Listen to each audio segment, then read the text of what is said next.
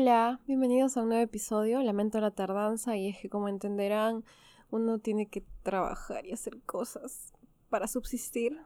Bueno, fuera que esto me diera dinero porque no tendría, no sé, haría mil episodios al mes. Pero bueno, em, espero tener más tiempo en el futuro para poder invertir en este proyecto porque de verdad es algo que disfruto. Aunque les tengo que advertir que probablemente este mes tenga un poco de problemas porque de verdad voy a estar bien ocupada, voy a tratar de adelantar, voy a tratar de grabar episodios con anticipación para tenerlos listos, pero si no hay episodio un miércoles, saben qué pasó. Igual siempre lo estoy avisando en mis redes sociales, así que síganme que los dioses que en Twitter y en Instagram. Y bueno, vamos a empezar.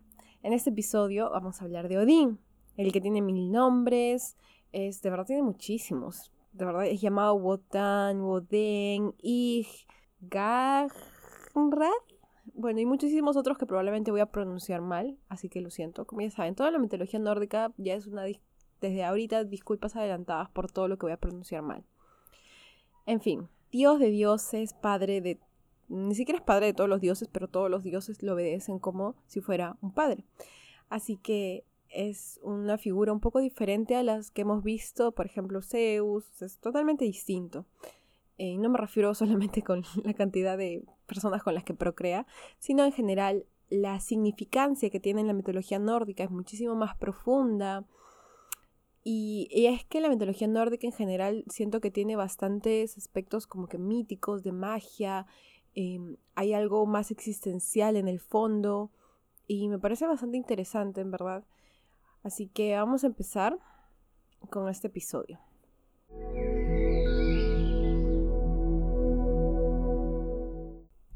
Como dije hace un rato, tiene un montón de nombres y entre ellos eh, unos que mencioné pero que no dije qué significaba. Por ejemplo, Ig significaba el terrible. Kagnrad significaba quien determinaba la victoria. Erhan, que significaba dios de las batallas. Y es que es un dios que no solamente va a ser dios supremo, sino va a ser dios de las batallas, va a ser dios de la poesía, de diferentes cosas. Sobre sus orígenes, recordamos, su origen se da cuando Bor junto a la gigante Vesla engendran a tres hijos, Billy, Ve y Odín. Esos tres hermanos serían los responsables no solo de la muerte de Ymir, el gigante de frío primogenio, sino de toda la raza de Jotuns, o bueno, al menos intentan extinguir la raza de Jotuns, pero no tienen éxito, pues Bergelmir sobrevive, como lo recordarán en el primer episodio. En fin, ahí hablamos sobre cómo la carne de Ymir se creó la tierra, es decir, Midgar, y con sus huesos las rocas, etcétera, etcétera diremos, de Odín, que es la deidad suprema, es el más viejo, es quien tiene autoridad sobre todos y a quien todos obedecen. Como lo dije hace un rato, su rol como dios principal de la mitología nórdica será distinto a lo que hemos visto. Odín va a representar la vida, la muerte, la sabiduría, la guerra, la profecía, la victoria y hasta la caza. Y es que uno de los nombres por los que él es conocido se puede traducir como padre de todos. Al Father lo llaman, pues se dice que es quien da vida, quien la crea. Es así considerado el más sabio de todos los dioses y en quien todos van a buscar cuando necesitan ayuda. Sobre él la vieja Eda dice, a sus hijos les da victoria, pero a otros la riqueza, la elocuencia a los grandes y el espíritu a los hombres. Da el viento favorable a los barcos y las visiones a las escaldas. Da el valor a más de un guerrero. Es un dios sabio, sí, pero siempre anda en busca de más. Sus viajes a diferentes partes de los nueve mundos son contados en diferentes sagas y como siempre la búsqueda del conocimiento y la sabiduría es el fondo y el motivo por el cual los realiza. Esta búsqueda insaciable por obtener sabiduría será una de las características que lo va a definir. Con toda esa sabiduría tenía que compartirla y Así originaría muchas invenciones, como por ejemplo las runas, que va a ser el primer sistema alfabético utilizado en Escandinavia y en zonas de Europa central y oriental, es decir, por donde se desarrollaron los pueblos germánicos, así también como las artes, y de su mano los hombres la aprenderíamos. Ahora, sobre esa sabiduría se dice que es él quien es el conocedor de los misterios más grandes de los nueve mundos y que a su vez conoce hasta el destino de los hombres así como el suyo mismo y también el del universo. Nuevamente, aquí se hace mención a lo que es el Ragnarok y cómo Odín conoce cómo será su muerte, y es que sí, Odín morirá, así como todos y todo el mundo que conoceremos cuando llegue el temido Ragnarok. Ahora, uno de los primeros momentos en donde comprobamos y podemos ver esta necesidad por obtención de sabiduría es cuando hablamos de todos los viajes que realizó el Dios entre todos los mundos para encontrar respuestas. Esto lo acabo de mencionar hace un rato, no lo sé, lo siento si estoy siendo redundante, ¿no? Estoy grabando, no me acuerdo. Y es que viajes de Odín hay muchos. Visitas a gigantes, a hombres, a los campos de batalla. Participaba de forma muy activa en esta mitología y no tenía miedo a ensuciarse las manos. Así literalmente estaba en todas. Ahora, algo que quiero decir sobre esta mitología es el carácter tal vez trascendental que tiene todo. Creo que, unido a lo que mencioné en el episodio anterior, eh, hay esta constante, no sé, mención, una constante, un constante recuerdo de que todo tiene un inicio y un fin. Cargan también conceptos muy profundos sobre lo que es el alma, el espíritu y el universo.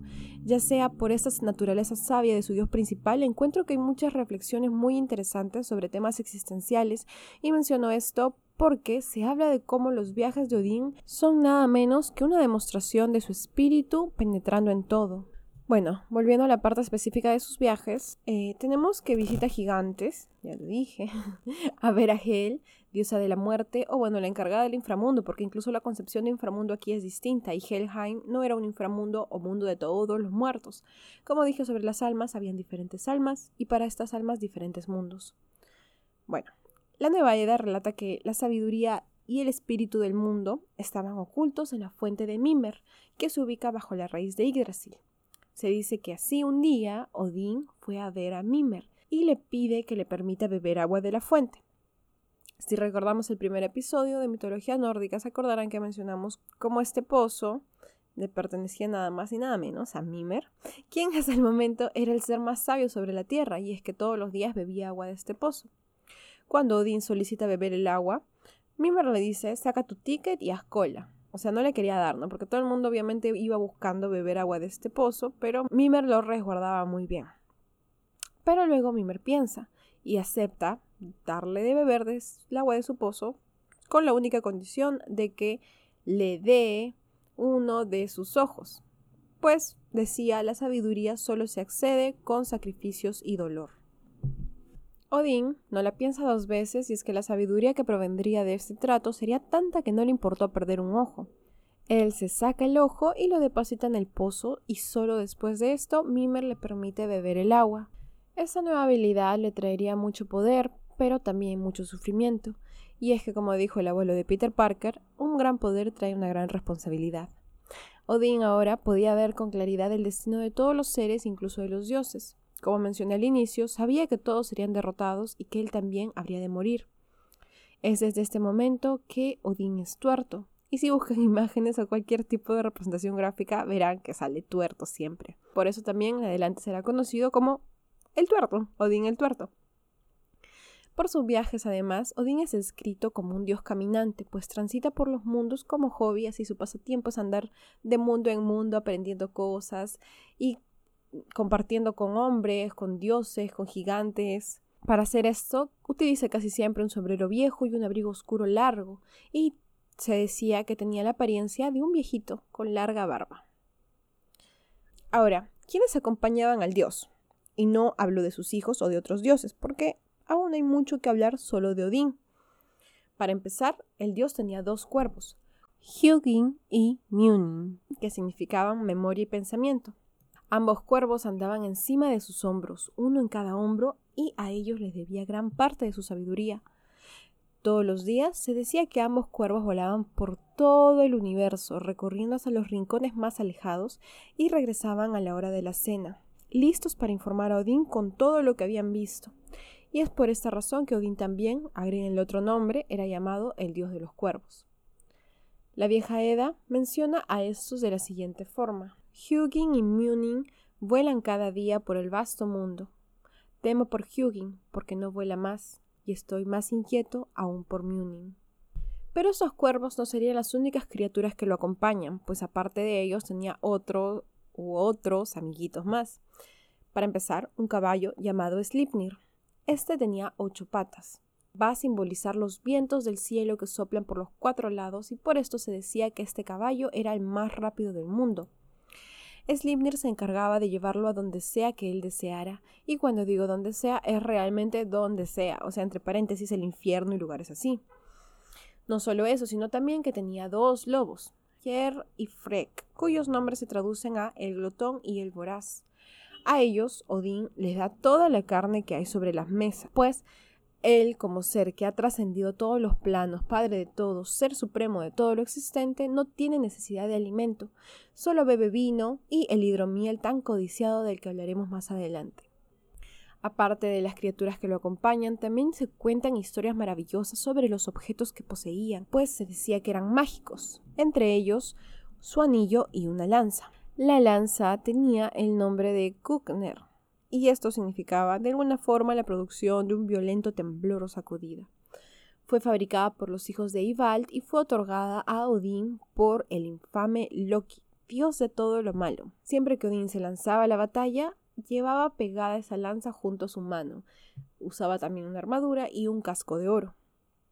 Ahora su anillo Drupner era símbolo de fertilidad, pero simbolizaba a su vez no solo la fertilidad de la tierra o este de las personas, etcétera, sino también una fertilidad, una fecundidad del espíritu, que es finalmente el poder creador del planeta. Entonces, cuando habla de una fecundidad, no solamente se refiere a lo que mencioné antes, sino también a la, no sé, a la fecundidad de pensamiento, por decirlo así, la evolución del pensamiento, de las ideas, es como que inspira, pues como mencionamos, Odín también es un dios de la poesía y de la elocuencia.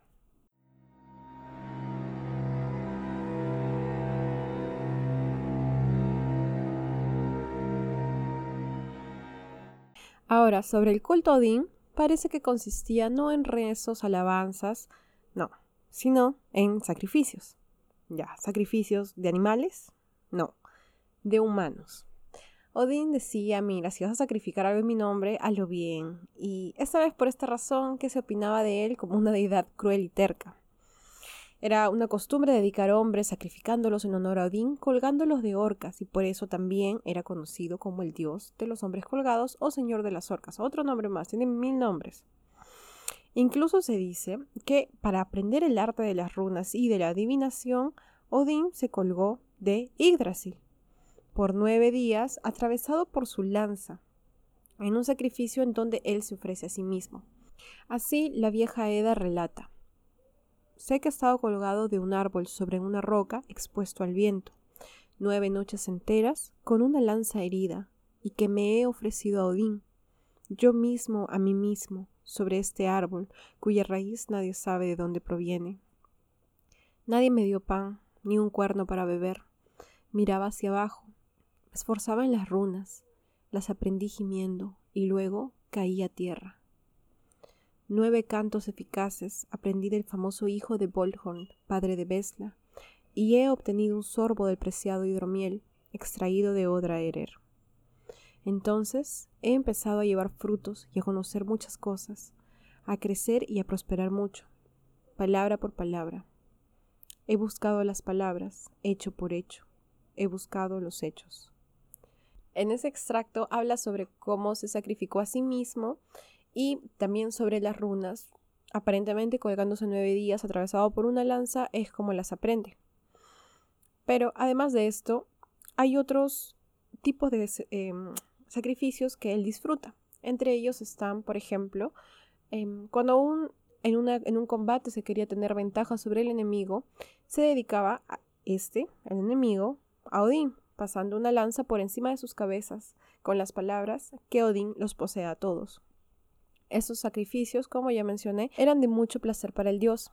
Él disfrutaba que la gente muriera en su honor. Y no solo eso, sino porque significaría que de poco a poco se iría rodeando cada vez de más héroes y así se iría preparando para la última guerra del mundo. Odín siempre va a salir a favor de los guerreros, los va a guiar y proteger durante la batalla, pero no solo eso, sino que estará involucrado con ellos desde su nacimiento cuidaría su desarrollo, les daría armas y les enseñaría artes de guerra, los asistiría en las dificultades y hasta los acompañaría a combate. Cuando el guerrero finalmente llega a edad avanzada, o sea, cuando ya es viejito, Odín vigila que éste no muera en su cama, sino que éste muera dignamente, y esto es combatiendo.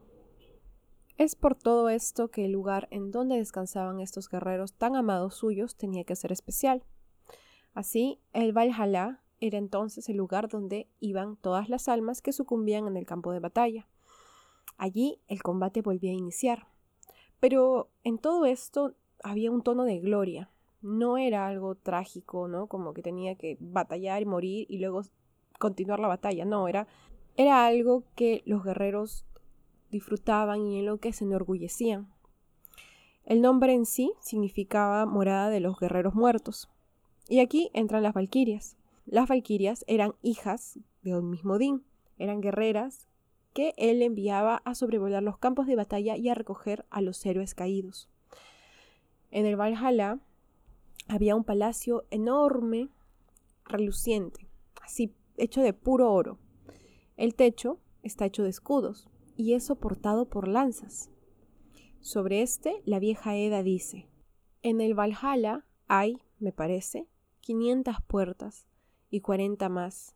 800 héroes por cada puerta saldrán a combatir al lobo. Y es que, si ponemos atención a la última oración, estos héroes eran reunidos aquí para la batalla final. El lobo se refiere a Fenrir, uno de los terribles hijos de Loki, y quien tendrá un papel protagónico en el tan temido Ragnarok. Y bueno, con toda esta idea de Valhalla podemos diseccionar el valor tan importante que tenía para el pueblo nórdico la valentía. Un hombre debía de ser valiente hasta el final y morir combatiendo, pues eso era un regalo. Era una vergüenza morir de una muerte natural. Incluso se habla de cómo muchos se cargaban runas en el cuerpo para que al momento de morir fueran recibidos por Odín. Cuando un guerrero estaba desvaneciéndose y podía divisar a una valquiria, moría feliz.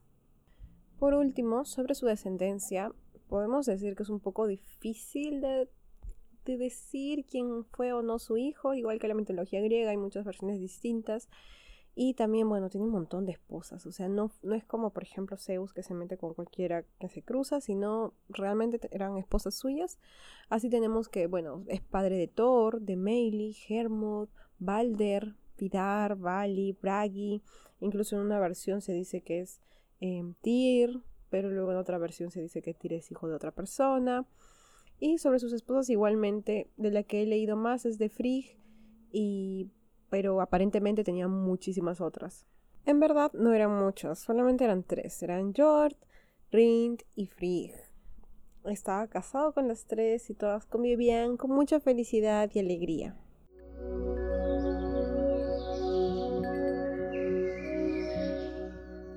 Eso es todo por el episodio de hoy. Sé que es un poco corto, pero en verdad, como les dije, no estoy teniendo mucho tiempo estos días. No sé qué tal me irá esta semana, este mes. Tengo muchas cosas que hacer, así que bueno, de repente los episodios tendrán que ser un poco más cortos.